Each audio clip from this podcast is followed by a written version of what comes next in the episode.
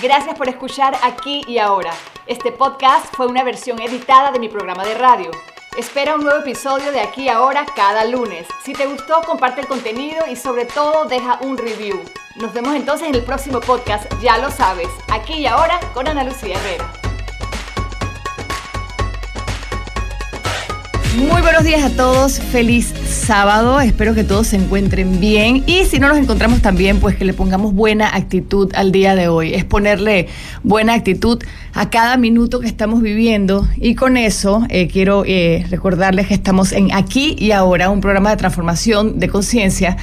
Eh, acabo de recordar con esto que les digo de que a cada minuto hay que ponerle buena actitud hace como unas tres semanas, una de mis hijas tenía muchas cosas que hacer.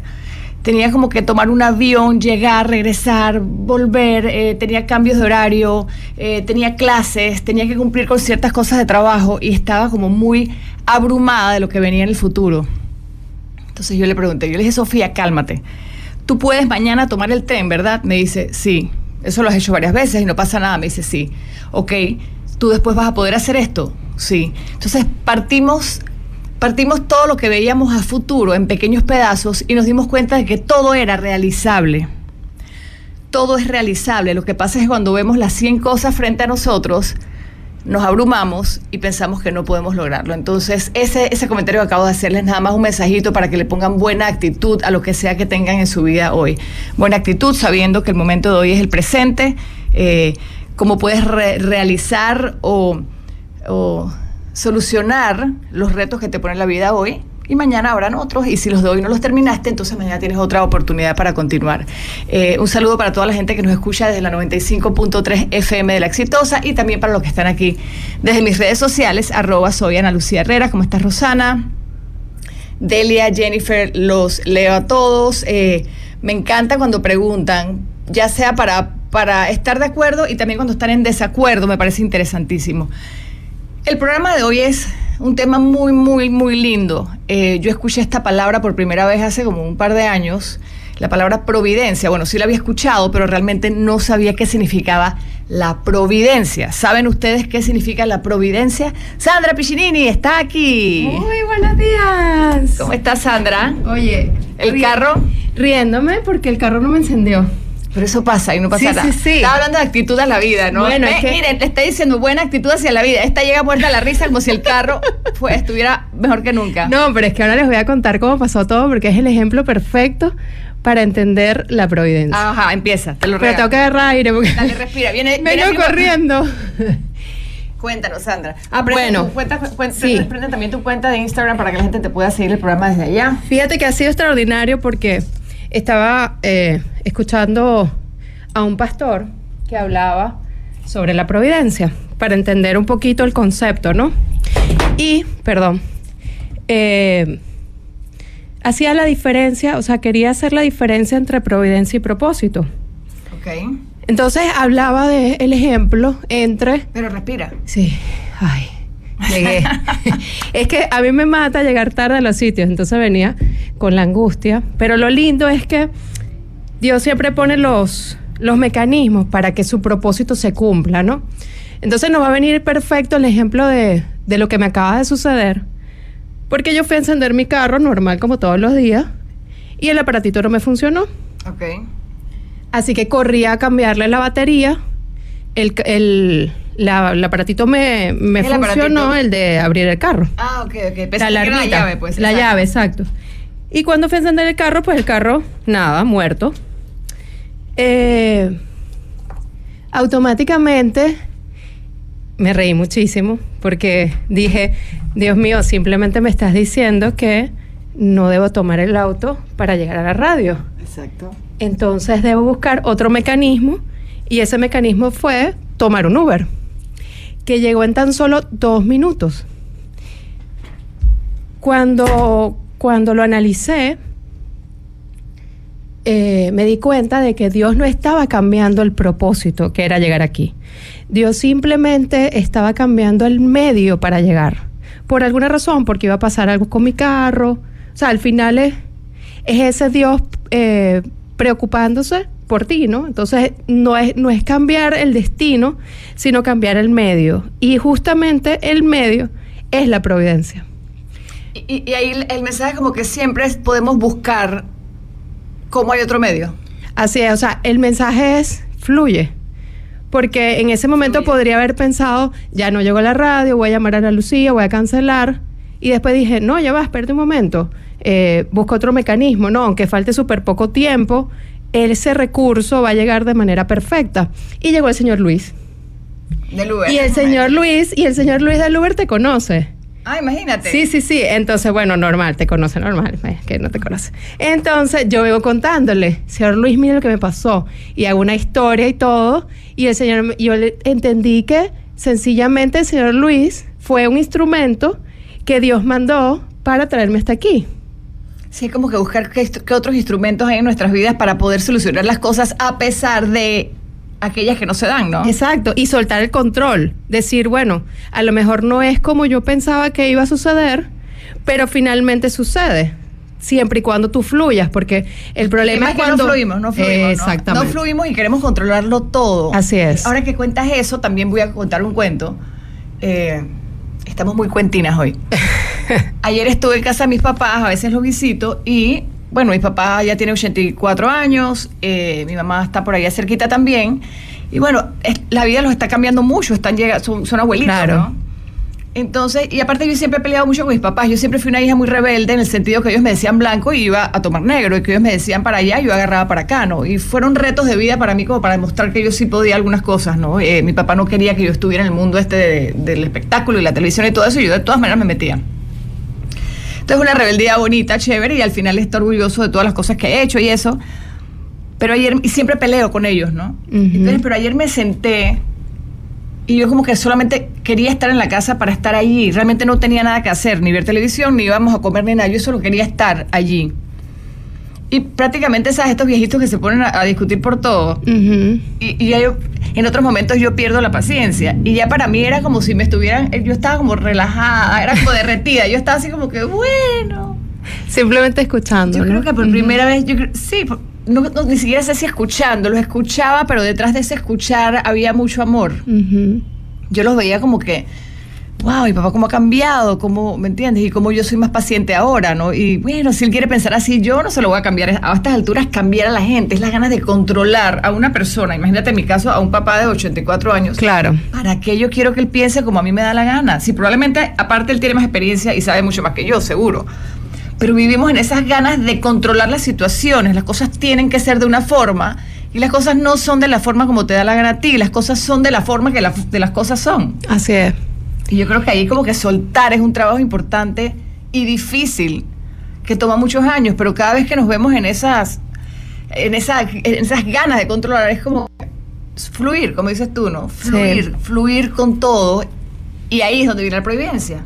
Y ahí, exacto, ahí es donde venía precisamente la palabra providencia, porque a pesar de que, de que la, providencia no es que Dios va a proveer lo que necesitas. O sea, a veces pensamos que, bueno, sí, en- el universo es abundante y tenemos la certeza de que tendremos todos los recursos que necesitamos para lograr aquello que deseamos. Pero escuchaba ahora, como te decía, que eh, a veces, a veces nos confundimos en los términos, ¿no? Y, y, providencia y Sí, o sea, y el, y el propósito que está que dispuesto. mencionaste, mencionaste exacto, propósito, propósito, y- Propósito y, y providencia. providencia. Y ponía el ejemplo como del, del motor de un auto, ¿no? O sea, el propósito en este caso sería que el auto se desplaza del punto A al punto B. Y la providencia es que todos los elementos necesarios dentro del vehículo para que eso suceda estén en perfectas condiciones. ¿Sí? Esa es como la distinción entre una cosa y otra. Pero a veces pensamos que por eso yo no tengo nada que hacer. O sea, yo voy a ser provisto de todo lo que necesito porque Dios dijo, te voy a dar Claro. todo lo que necesitas para lograr lo que tú quieres. Claro, y, ahí es donde, y ahí es donde nos equivocamos porque no permitimos, o sea, no accionamos en pro de aquello que deseamos. Pero a, lo- a veces accionamos, pero desde el control. Sabes no hay una, la- frase, hay una frase muy importante que dice como que las cosas tampoco te van a caer del cielo. O sea, yo estoy aquí hablando de la providencia, más yo no creo que tú sentado ahí mirando para el techo las cosas te van a caer del cielo. Las cosas no caen del cielo. Exactamente. Es como que la vida te pone los caminos Así es. y las herramientas para que tú acciones y puedas tomar de la vida y del mundo las cosas que necesitas. Exacto, pero en Las ese... cosas están afuera y tienes que ir a tomarlas, ¿no? Correcto, pero en ese accionar debes estar atento, atento al- a cómo van fluyendo tus, los acontecimientos en tu vida, porque entonces a veces ahí es donde empezamos a querer controlar lo que sucede para que sea como yo quiero. Claro, las cosas no son como tú quieres. Y las cosas no son como yo quiero ni cuando yo quiero. Las cosas van en función de un plan y esa es la parte difícil de entender, ¿no? O sea, cómo podemos creer en un plan perfecto de Dios para nosotros y a la vez accionar. ¿Cómo hago yo eso? Se hace muy Exacto. difícil porque no, yo no sé cuál es el plan que tiene Dios para mí. Es fluir, Entonces, observar, exacto. respirar, ir Respirar. Y, y también aceptando las cosas, es como ir aceptando las cosas que tienes enfrente. Así es. ¿no?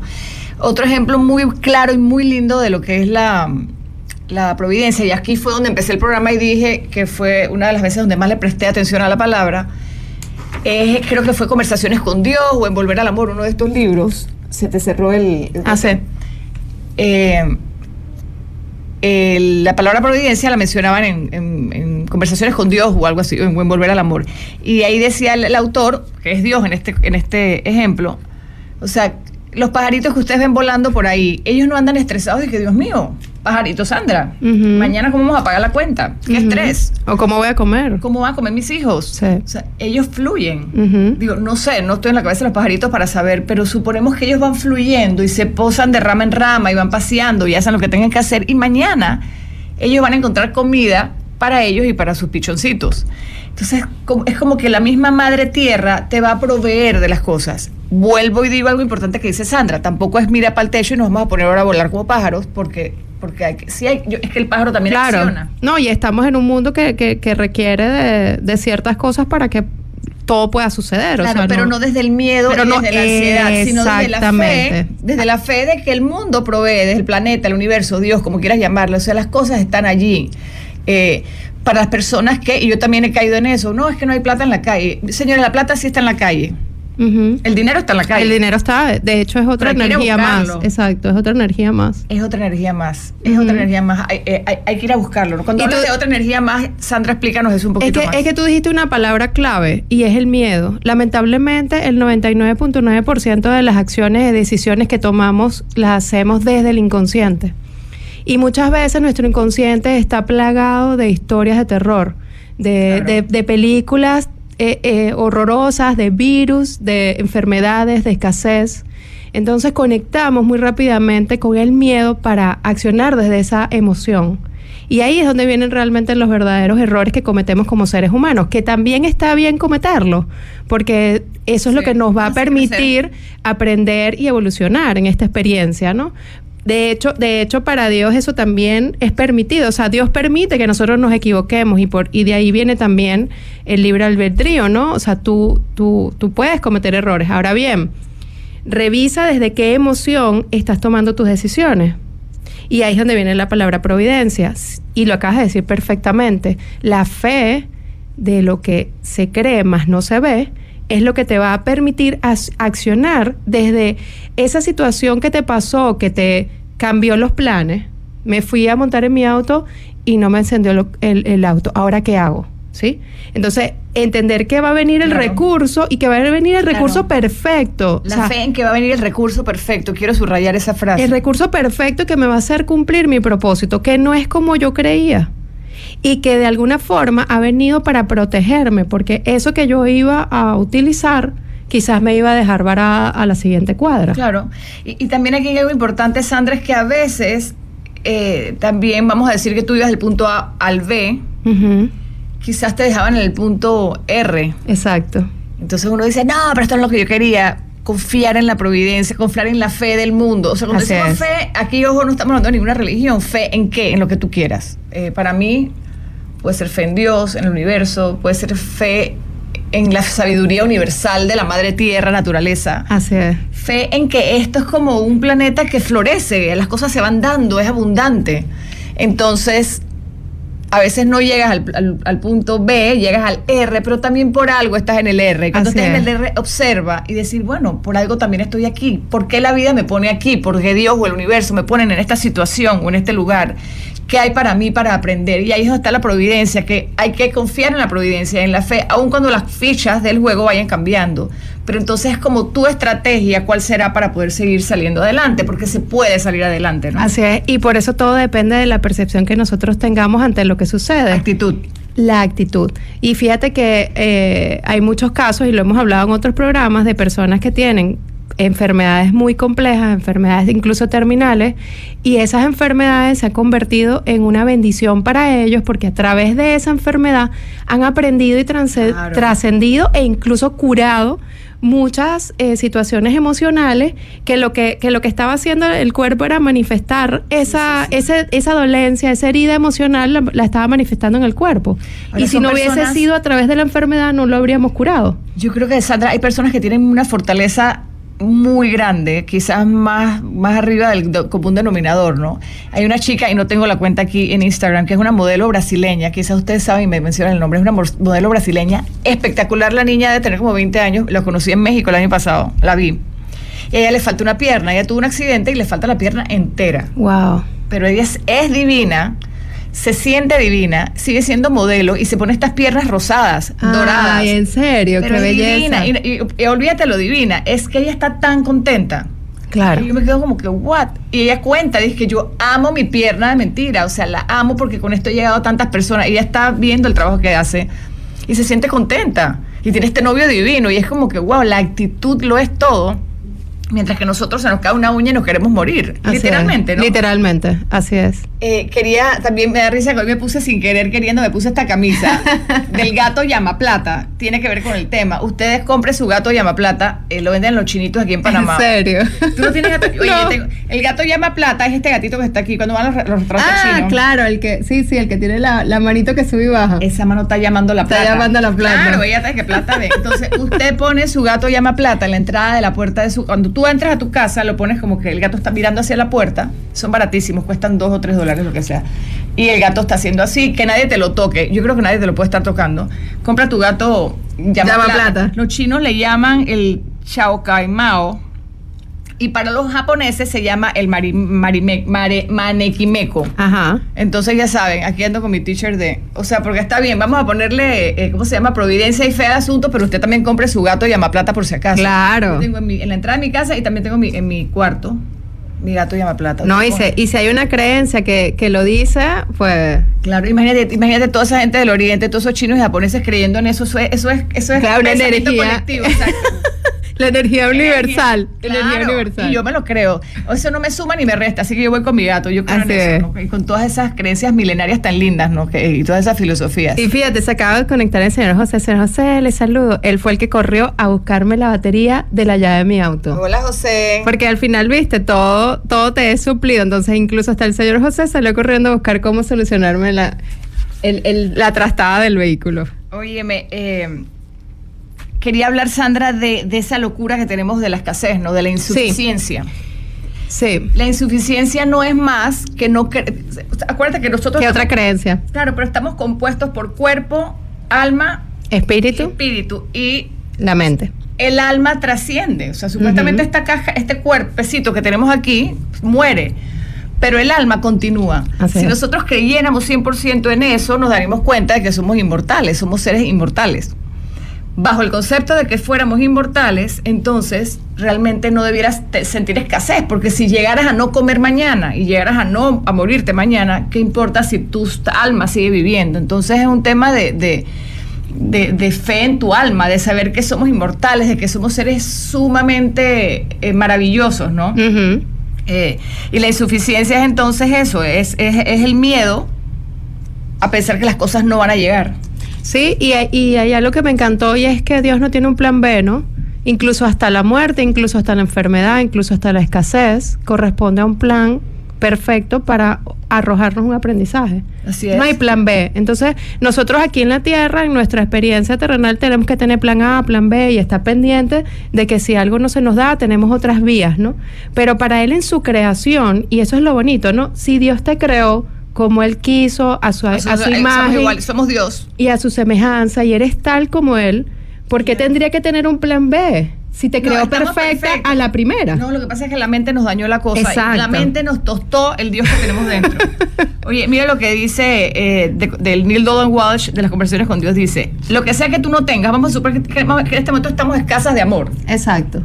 No, no tenemos plata, vamos a hablar así para que no sea tan malo. Ujú. Ok, estoy mal de plata. No tengo plata, no tengo plata. Ando, dice que, ay, ando corta de plata. En el banco estás viendo que tienes 20 dólares y luego te vas a 12, o sea, esa cosa va para abajo. Entonces tú andas así como... La angustia. La angustia de no tener cómo pagar las cuentas. ¿verdad? Y él dice, lo que sea, esto es bello, escuchen y anoten, lo que sea que no tengas y crees que necesitas, creas que necesitas, sé la fuente de eso. Cuando tú no tienes, dalo y ahí se te devuelve.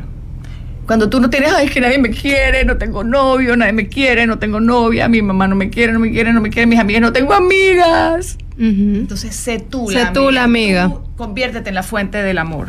Eh, Y es bellísimo porque ahí estás rompiendo entonces con la creencia de escasez. Porque si tú crees que tú puedes ser tu propia fuente, Claro, entonces quién te dijo que no tienes, es más, a veces, a veces hablamos, hablando del dinero, decimos es que yo no tengo dinero. Y, y eso es mentira, 100%. Porque si tú abres la cartera y tienes un centavo, al menos un centavo, es que sí tienes dinero. Miren, y con el tema de escasez 100%. Ujú. O sea, pero, pero nos amarramos, pero nos amarramos a esa creencia y lo que hacemos es atraer más situaciones relacionadas con esa creencia. Miren, la creencia está tan loca que, por ejemplo, y lo sabemos, y, y respeto con el tema que voy a tocar, obviamente hay mucha hambre en el mundo, incluso en nuestro país hay hambre. Así También es. hay falta increíble, Sandra, con la cantidad de agua que tú y yo tenemos en casa, Sí. que hay casas que no tienen agua. Entonces, ¿qué pasa? Es, es la mala distribución que nosotros, los seres humanos, me explico, no Dios, nosotros fuimos los que hemos como enredado esta cuestión. Sí. Hemos distribuido incluso hasta mal el agua. ¿Cuánta agua se bota porque no la distribuimos bien? Miren, solamente dicen que con, la, con, lo que, con los re- restos de los restaurantes de Estados Unidos, solamente con los restos de comida que quedan de los restaurantes se podría alimentar al 40% de la humanidad. Quiere, eso es el Quiere decir que el, que el recurso está, lo que pasa es que lo estamos Claro, mal distribuyendo. Claro, claro. O sea, es como cuántos miles de miles de personas, de niños mueren al año, al día de hambre. Sin embargo, la comida no es que no haya. La comida la hay. Lo que pasa es que está mal distribuida, las riquezas, las cuestiones. Entonces, como yo quiero todo, porque también tengo la locura de que hay que guardar y la escasez, ¿no? Yo tengo que guardar, hay que tener y tener y tener una locura de tener. Quizás es miedo a esa escasez, a, quiz- a quizás es miedo a, a- a perderlo todo mañana, ¿no? Tú uno quiere tener, darte, y darte cuenta de que si se repartiera bien, y claro, es un concepto muy de seres iluminados, yo diría. Porque, Sí, correcto. Porque si realmente yo hiciera algo al respecto, entonces yo agarro todas mis cosas y las empiezo a dividir todas, o como decía yo el otro día, agarro mi casa y entonces en mi casa tengo un cuarto vacío y bueno, hay más espacios, tengo la sala y etcétera, entonces yo puedo meter a algunas personas que no tienen casa y ponerlas a vivir conmigo y ahí todos estuviéramos bien. Pero es un concepto, vivimos en un egoísmo y en una forma Una tan- individualidad. una individualidad. Sí. Esa sí. es la palabra, Y, y estudiando sobre la providencia, me encantó un pasaje de la Biblia que es el Jeremías 23, 23, que dice que Dios creó y Dios gobierna y por tal es responsable de toda su creación. ¿Cuántas veces, Ana, nosotros en situaciones de, de adversidad o cuando nos sentimos retados por, por una situación de enfermedad, de escasez, de lo que sea, decimos, es que Dios me abandonó? Total, claro. es que Dios me dejó. Y resulta que no es así, resulta que eh, Sí. sea lo que sea que tú estás viviendo, eh, debes entender que siempre estás en compañía de ese ser bellísimo que te creó. Lo que pasa es que cuando estás en la podrida es muy difícil verlo. Claro, claro. Y, y claro, uno tiene que tirar para algún lado y no agarrar al pobre Dios, ¿no? Y bueno, y también nos pasa mucho que cuando nos va mal es cuando vamos a... Y cuando nos va rezamos, mal, ¿no? exactamente, es, Es cuando, cuando- vamos a, a pedirle, ¿no? A encontrarnos Sí. con Él. Y no lo hacemos cuando las cosas van bien. Sí, Entonces, como que conversamos con Dios solo cuando hay que pedirle Exacto. así, y ¿no? nada más hay que ver la historia del escritor de Conversaciones con Dios. Y ahí, allí ves un vivo ejemplo, porque no necesitamos irnos necesariamente a la escritura. También podemos ver con ejemplos la vida de las personas y cómo fue la vida de él. O sea, él perdió su familia, vivió en la calle. eh, cuando por fin tenía un trabajo maravilloso, por cierto, en una radio, la radio cerró. O sea, empezaron a sucederle mil cosas terroríficas, pero todas esas cosas terroríficas tenían un propósito. Claro. Y la providencia le, le dio la oportunidad de recibir el mensaje de Dios para que él escribiera ese libro. Tú sabes que él cuenta, porque es que estoy haciendo un tallercito con él que nunca acabo, por eso, es todo, por eso siempre digo estoy haciendo el taller con él, ¿no? Pero estos días lo retomé.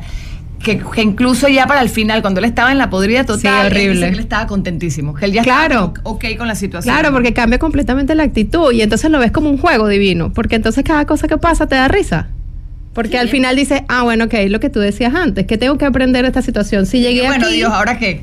Exacto, y empiezas a hablar con él, le dices, bueno, ajá, y si yo iba para la radio y ahora estoy en un parque, ¿qué es lo que tengo que, qué es lo que pasó? ¿Por qué me Claro, trajiste aquí, no? Claro, es un juego, ¿no? Sí. Dice, siempre hay suficiente de todo para que sobrevivamos. Y sabes que no hay que sobrevivir, o sea, no tenemos que estar tratando de sobrevivir locamente porque nuestra alma es eterna. Y, y ojo, no solo para sobrevivir, sino para vivir en abundancia. Porque él quiere que vivamos en abundancia. exacto. O sea, no, no, no. desde- exacto. exacto, no, no de la migajita, del poquito, no, no, sino que tengamos de todo, o sea, que seamos seres abundantes. Y sabes lo más lindo, Ana, que él quiere que eso suceda también para que nosotros seamos testimonio de lo que está viviendo, eh, eh, de lo que estamos viviendo cada uno de nosotros. Y entonces que, que, que todos podamos impregnarnos de esa emoción, de ese sentimiento de que, de que al final estamos protegidos, ¿no? De que estamos bien. A pesar, a de, estar bien, a pesar sí. del caos que estamos viendo. Porque, Bueno, ojo, el mundo Sandra- está caótico. Sí. Y también probablemente hay que aprender de esto, ¿no? Es como, bueno, pero este es un concepto muy loco. Es como cuando, él, cuando leemos que incluso los Hitleres deben existir. Así es. para eh, aprender como hum- humanidad ciertas cosas. El problema es si no aprendemos, pero bueno, porque, porque vienen, salen otros Hitleres por lo visto, pero entonces eh, es como, es aprender, ¿no? Es parte de un proceso de Y aprendizaje. es lo que siempre decimos, como que tiene que existir el malo para que exist- exista el bueno, tiene que haber un, un enfermo para que exista un doctor y tiene que existir un policía para que, o sea, para que Un ladrón para un policía. ¿no? O sea, tiene que estar como a ambos lados, ¿no? Y entonces la pregunta con esto que te hago, Sandra, es si tú eres, tú eres la buscadora o eres la fuente. La fuente. ¿Ok? La buscadora es, Sí. por ejemplo, dame amor, dame amor, voy a llamar a Sandra para que me acompañe hoy, voy a llamar a mi otra amiguita para que me dame amor, nadie me quiere, dame amor, mi mamá tampoco me quiere, vamos a, o sea, eres un buscador de amor o de dinero o de algo, Eres- tú estás en la posición hoy de buscador, se lo estoy preguntando para que se lo pregunten, ¿estás en la posición de buscador o estás en la posición de fuente? Desde la posición de fuente todo cambia, tú lo vas a generar, experimentas todo lo que deseas desde ti, ¿verdad? Y lo vas a dar desde ti, o sea que nunca se te va a acabar, es, Así es es. increíble. Y es un sentimiento liberador, porque cuando lo vemos desde el buscar, eh, además de que lo estamos viendo desde la escasez, también lo estamos viendo desde la no responsabilidad de la realidad que estoy viviendo. Exacto. O sea, que no me hago que responsable, exacto, no me hago responsable de que estoy sola, no me hago responsable de que no tengo amigos.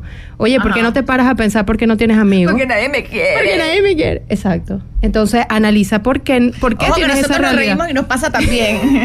nos pasa también, pero por lo menos estamos tratando de ser conscientes. Y, exactamente. Y, y desde esa conciencia eh, tratar de compartirlo para que de alguna forma cuando me suene la campanita de eso que alguien me está contando, yo poder verme reflejada en esa situación y analizarme. Lo que tú siempre dices, Ana, es un tema de observarme no observar lo que los demás están haciendo, ¿no?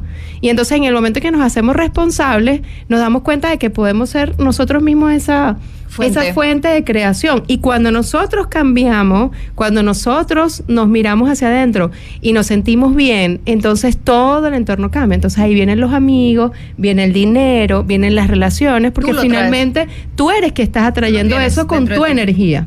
También nos comenta que, por supuesto, esto importante lo sabemos, cambiar la palabra es que yo necesito tal cosa. No, yo quiero. Si tú no necesitas un, un novio, Yo deseo. yo quiero. Exacto. Porque yo quiero, pero necesito no, porque yo no me voy a morir. si no- en verdad, no me, mire, se los digo yo que no me he muerto. No Vinimos solos, nos vamos solos. y- Sí, y aprendes a estar contentísimo. Entonces, es. no necesitas eso, tú quieres eso, tú lo escoges. Yo escojo esto. Entonces, son palabras que puedes empezar a utilizar para, para vivir más desde la abundancia, desde la providencia y no desde la escasez. Y llegó el concepto de providencia para quienes quieren un concepto así. Ah, yo quiero. Ajá, Dale. un concepto De ti- Wikipedia. tipo Wikipedia, así es. Dice, obras con las que Dios gobierna a toda su creación, ojo con eso, entre comillas, toda su creación, el bueno, el malo, el, el periquito, el todo el mundo. El- El, el- que cree a- en, eh, en él a través del catolicismo o a través de, de ser cristiano o Buda o... Exacto. De manera, mundo. de todo el mundo, de manera soberana, perfecta e intachable. Repite todo otra vez, por favor. Providencia. es- Obras con las que Dios gobierna a toda su creación de manera soberana, perfecta e intachable. Incluye lo que vemos y lo que no vemos. Ajá, Ahora explícame lo que no entendí. Incluye las creaciones que nosotros tenemos en el plano claro, y lo que está detrás de todo terrenal eso. y los, las creaciones que se generan en el plano espiritual. Porque obviamente para que nosotros se nos manifieste algo en el plano tierra, tiene que estar creado previamente en el plano espíritu. Entonces lo involucra todo, lo que vemos y lo que no vemos. Si confiáramos en la providencia, podríamos volar como ese pajarito que va tranquilillo.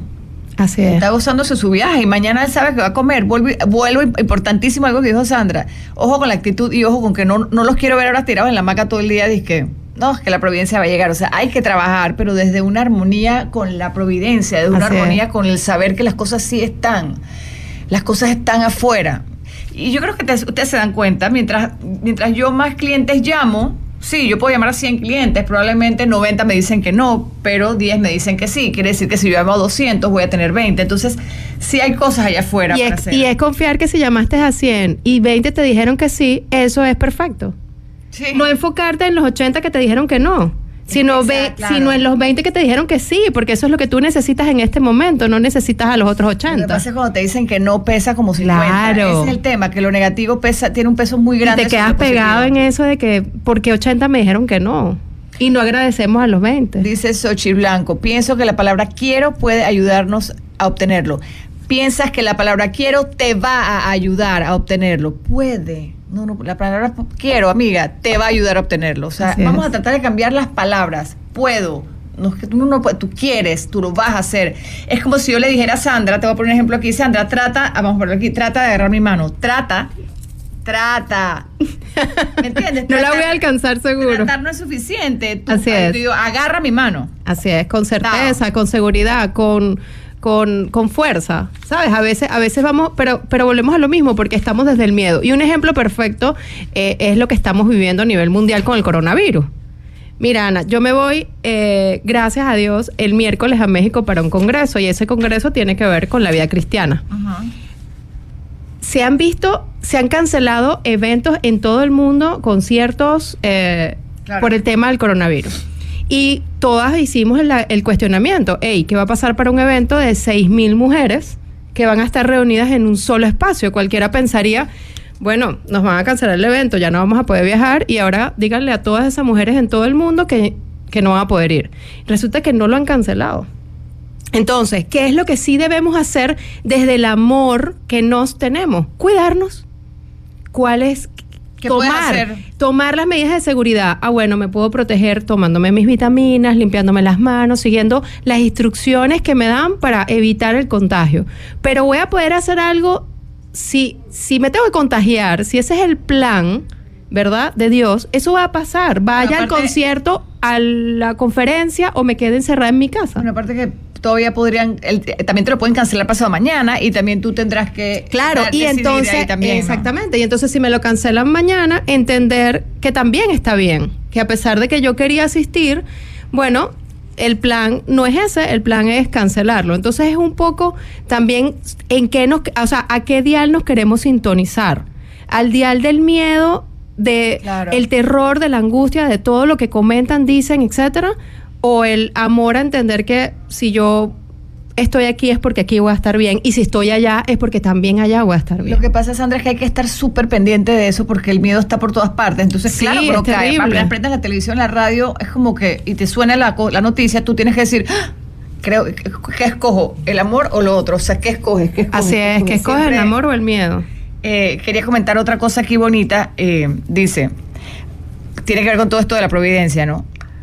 Si tú sintieras que no necesitas nada, yo sé que es difícil, ojo, no es que yo lo practique, trato de entenderlo. No, es muy difícil. Si sintiéramos que no necesitamos nada, entonces ya no...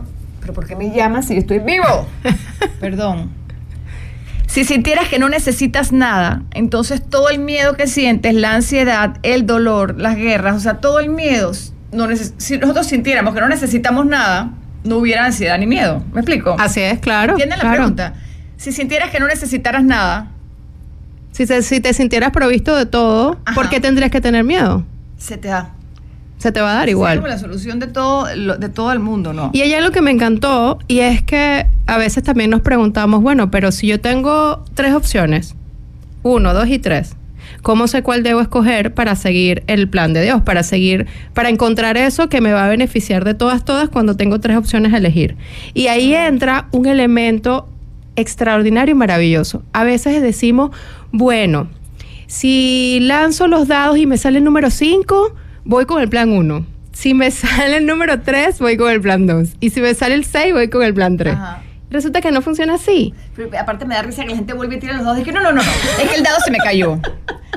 Dije, no, no, no, no. Porque como yo quiero es que no cayó en la mesa porque tú quieres el 2. Entonces coge el 2. Exacto. Entonces, muchas veces lo que tenemos que hacer, o en todos los casos, lo que tendríamos que hacer, y es lo que está difícil, pero lo vamos a conseguir, es tomarnos un tiempo con nosotros mismos, porque la respuesta está dentro de nosotros. 100%. Y es el Espíritu Santo quien nos va a guiar. Estar atentos a esa vocecita que nos habla y nos dice, hey, no, si tienes tres opciones, toma la número dos.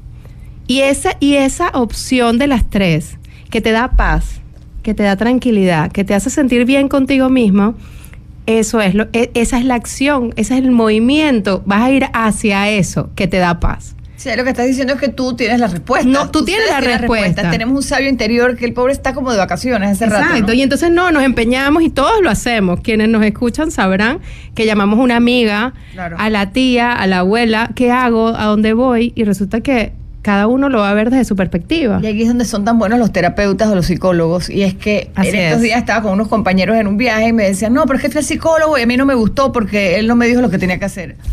No, el psicólogo no te tiene que decir qué hacer. El terapeuta, cuando yo hago mis terapias, tú cuando haces tu coaching, tú no le dices a nadie lo que No, tiene que hacer. para nada. Uno está para escuchar y para guiar a la persona, porque la a encontrar sus propias respuestas. Así es, para acompañar. Ayer llamé a una amiga que quiero mucho, llamé a Patti y le dije, Patti, te voy a llamar. Eh, ¿Puedes hablar? Me dice, sí. Y dije, ok, solamente escúchame, es que yo me quiero escuchar hablando.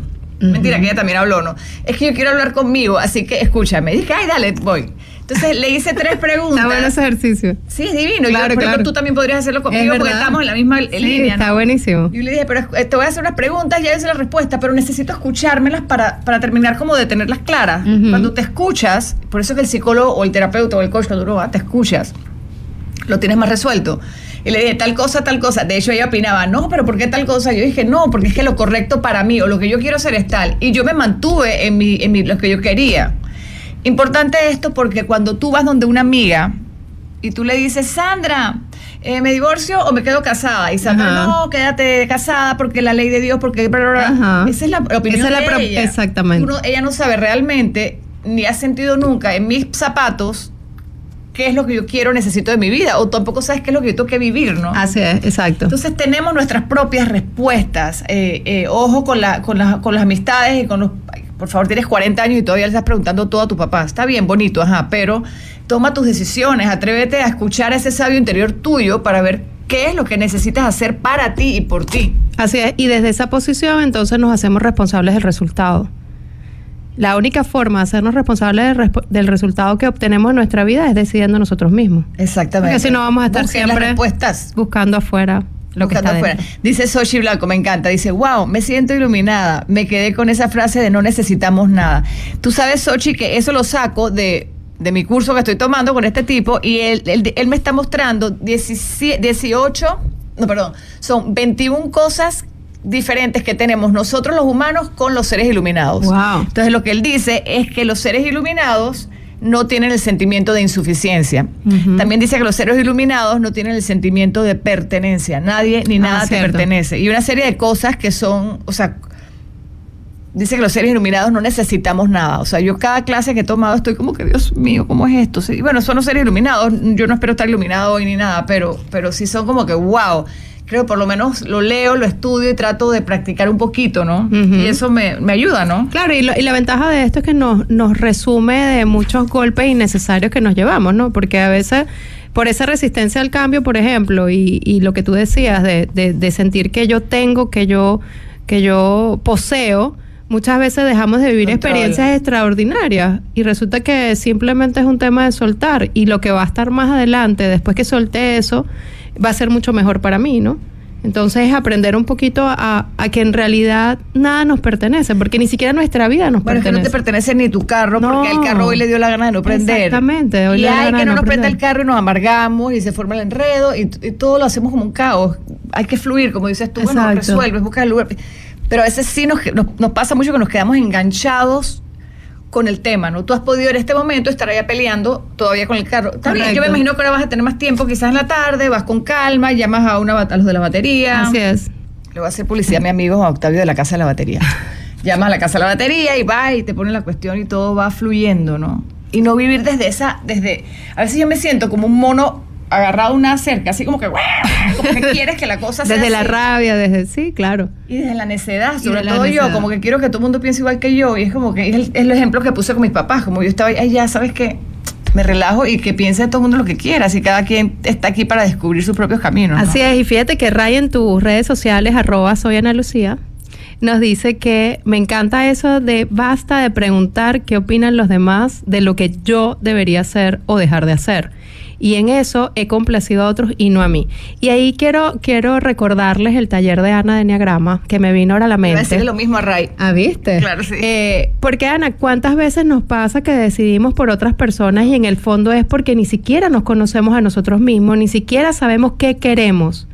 Entonces, háblanos un poquito de tu taller y recuérdanos las fechas. please. Oigan, el próximo 28 y 29 de marzo, aquí en Panamá, tengo taller de Enneagrama. El Enneagrama es una herramienta de conocimiento del ser, de conocimiento de tu personalidad y de tu carácter. ¿Cómo te va con tu carácter? Vamos a poner el ejemplo de Ray. ¿Cómo te va con ese carácter que siempre está cediendo a las necesidades de los demás y no las tuyas? Así es. no, no, no, no, no, no procede más.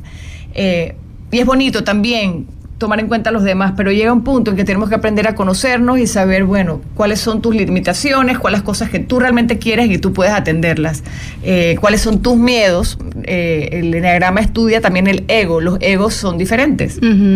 Tu ego puede venir desde el miedo, desde el orgullo, desde la envidia, desde la El falso amor. desde el falso amor, desde la insuficiencia que tiene el 5, ¿no? El 5 Sí, es tan desde la esa carencia. avaricia, ¿no?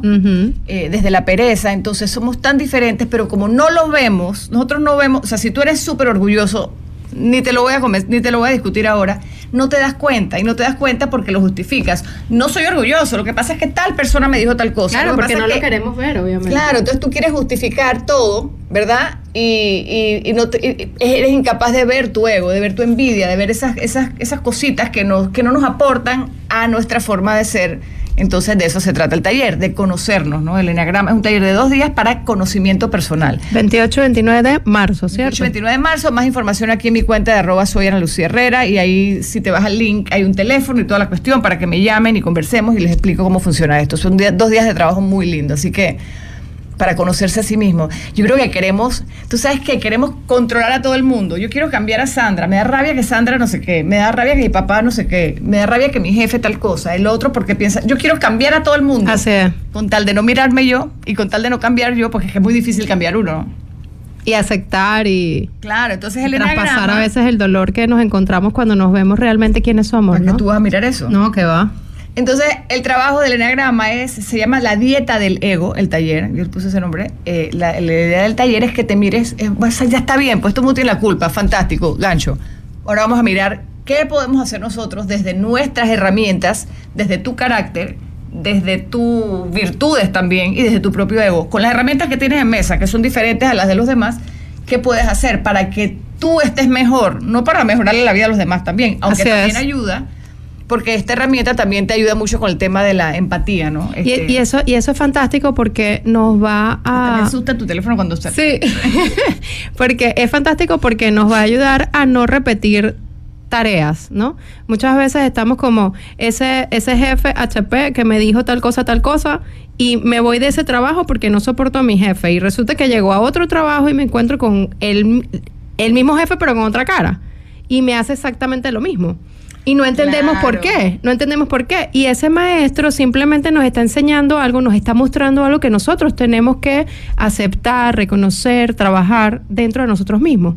Pero si no hacemos ese trabajo, y por eso el enagrama es tan maravilloso, porque es una herramienta fantástica no solo para relacionarme conmigo misma, sino para relacionarme con los demás, me permitirá ver a ese jefe que yo antes creía que era HP, verlo desde un, desde un punto de vista más bondadoso. Desde un maestro para ti Desde también. un maestro, y entonces decir, ah, ok, déjame ver qué me está mostrando. Ah, él quiere sacarlo de- mejor de mí. Porque a veces esas situaciones duras. O sacar lo peor de ti y cómo tú aprendes a, a- a hacerlo desde el amor, ¿no? Correcto, exacto. Entonces, cuando entendemos el, el para qué está sucedi- sucediendo eso, la tarea concluye y la y y ya eso no vuelve a suceder en tu vida. Entonces realmente es una experiencia fantástica eh, utilizar la herramienta del enneagrama para conocernos a nosotros mismos y para relacionarnos con los demás. Entonces, y evitarnos, eso- evitarnos esos golpes, ¿no? Taller, sí. No, yo creo que no se pueden evitar, Bueno, pero lo- los aprendes a, a- jugar mejor. Por lo ¿no? menos te van a cambiar la prueba, ya no va a ser la misma. Sí, es como que bueno, ya tú sabes que tienes, un- tienes un problema con tu mejor amiga. Bueno, ya sabes que en verdad es parte de tu orgullo el que está jugando en la mesa. Entonces Así tú puedes es.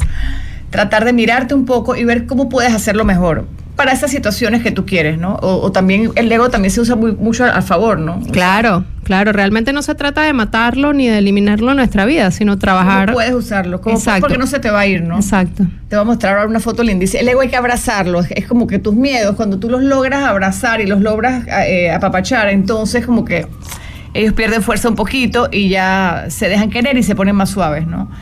Eh, Mar Forber está preguntando sobre índigos. Mar Forber, no tengo idea de- del tema, que si los índigos son iluminados, no sé. Bueno, yo, yo pienso que, que las nuevas generaciones, llámenlas índigo, celeste, no sé, hay diferentes nombres. Eh, yo creo que ya las nuevas generaciones vienen también con, con una, con, vienen ya evolucionados, pues. O sea, nosotros hemos tenido que hacer un trabajo mucho más fuerte y lo hemos hablado en Sí. otras ocasiones. Nuestros hijos ya vienen Hablando con de, chip. y- hablando de Ángelo, dice, hola mami, soy Ángelo.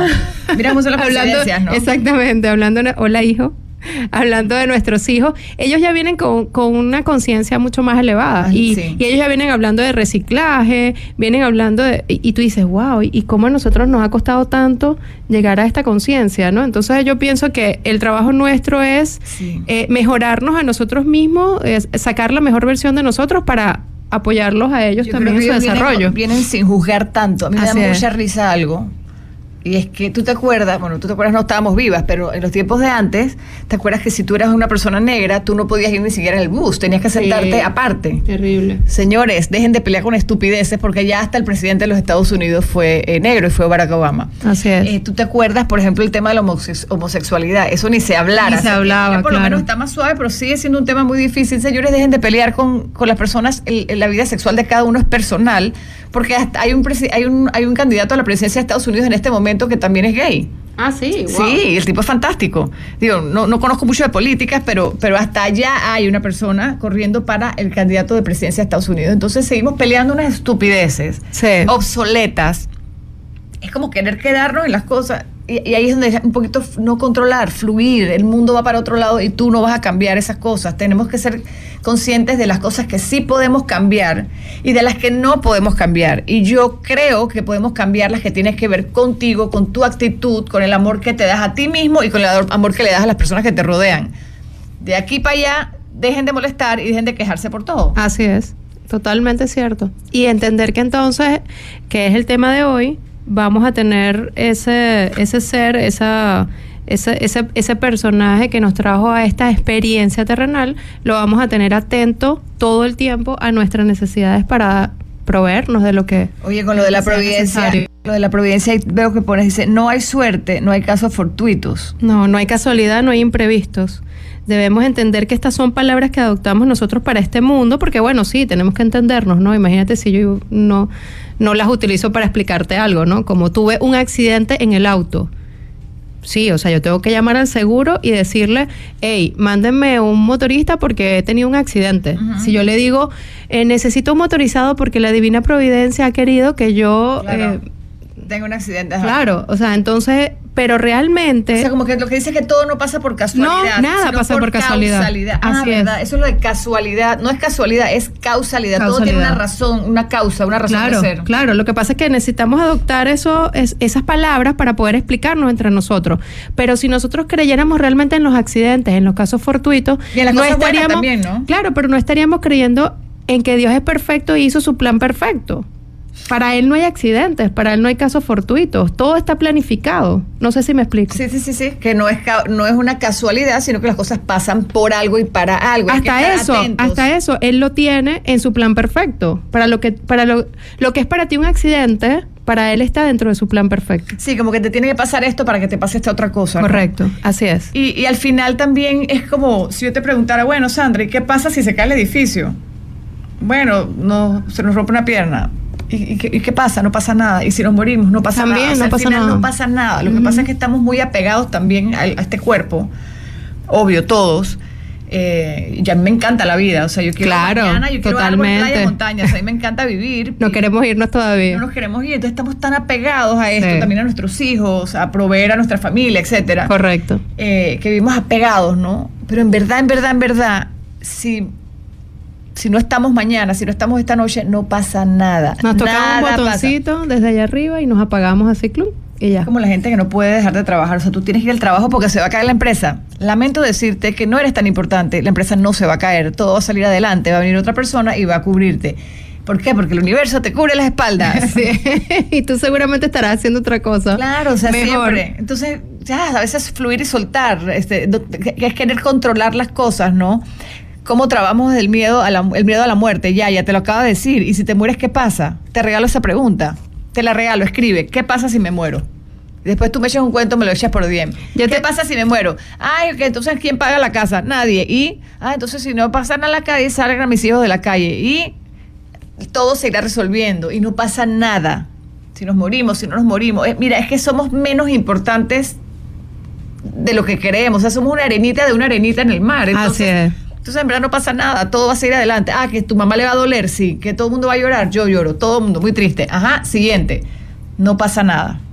No pasa nada. Y yo, y yo diría, y yo le diría a Yaya que, que el enfoque, cuando, cuando tenemos eh, miedo a la muerte, es porque realmente le estamos teniendo miedo a la vida. O sea, no tenemos nuestro, o sea, no tenemos nuestro enfoque en el momento presente y eso nos hace sentir miedo a que en algún momento, o sea, tene- estamos en el, en el futuro. El aquí y el ahora, que, que es el nombre de este programa, nos enseña a amar la vida y a, y a quitarle el foco al miedo a que me voy a morir mañana. Porque en realidad no lo sabes sé. tampoco. No lo sé. Entonces, yo siento que una forma de perderle el miedo a la muerte es vivir cada momento presente. Si la cosa es hoy, ya, ya. La cosa es ahorita, aquí, ahora. Dice tu nombre, ya, ya, es ya. Exacto. Eso está buenísimo. Es ya. Es ya. O sea, tú cómete el mundo hoy, besa hoy, peleate con alguien hoy, pide perdón hoy. Señores, la cosa es hoy. Mañana yo no sé. Yo no sé. es. A ver, y Dios y el universo o la providencia se encargarán de nuestros seres amados con su compromiso. Exactamente. O sea, es, es raro lo que estoy hablando porque Claro.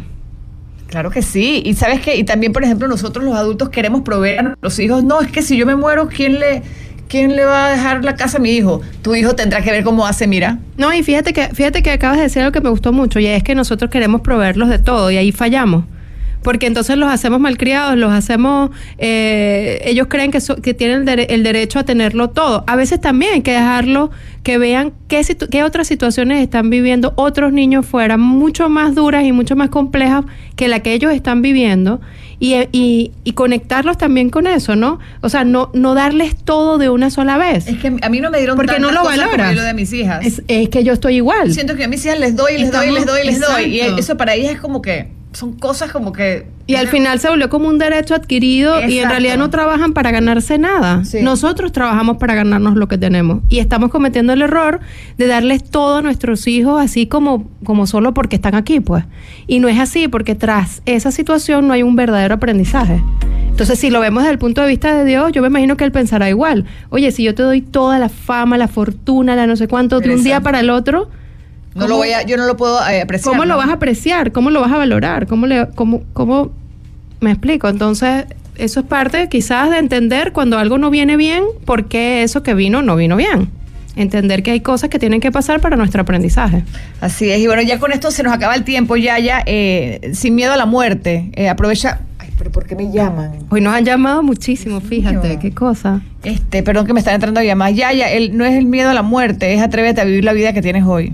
Sí. Eh, y también que nosotros eh, nos, nos, nos presentan mucho la vida, o sea, la, la muerte es, un- es- la muerte es tan natural como el nacimiento. Y cuando Hay un tabú con ese cuento. Y cuando se van nuestros seres queridos, como el caso de Yaya que nos comenta, pues entender y dar gracias a que ellos estuvieron aquí el tiempo que tuvieron que estar para cumplir con un propósito y después de terminar ese propósito, pues simplemente siguieron a una vida mejor. Eso nos ayuda también a entender un poquito el dolor cuando nos falta un ser querido. Bueno, señores, se nos acabó el tiempo. Recuérdense, llévense, les regalo, les regalamos esa palabra, ténganla en las manitos así de vez en cuando. Providencia, providencia, providencia, que la vida provee, Dios provee, es tu actitud hacia cómo mueves tus fichas para que las cosas se te den, porque las cosas sí están en la calle.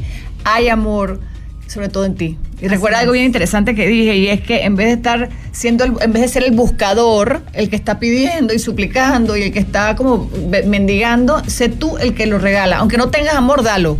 Aunque no tengas plata, presta. Es ser tú la fuente de eso que tanto te falta, tengas pero de sobra. Así que porque tú misma lo vas a multiplicar. Así es. Y mucha fe en aquello que no se ve y todo estará bien para todos. Un besito. Recuerden, taller de Enneagrama el 28 y 29 de marzo, eh, el estudio del carácter y la personalidad. Vamos a estudiar tu carácter, tu personalidad y qué es eso que tanto te tienes jodido y que se te repite en la vida, que no te has dado cuenta. Vamos a aprender a ver esas cosas. Y salimos de eso ya. Sí, salir de eso ya es como darnos cuenta. Ah, lo que pasa es que yo soy más miedosa de lo normal o soy más enojado de lo normal. Uy, los enojados, bellos. Los que están amargados todo el día, es hora de verlo. Eh, cualquier cosa me escriben al DM. Hola May, bes- besito, feliz fin de semana. Un beso para todos y Besitos. hasta la próxima. Gracias. Chao, gente de la radio. Bye bye. Hola, soy Ana Lucía Herrera, coach espiritual transpersonal y terapeuta gestalt integrativa.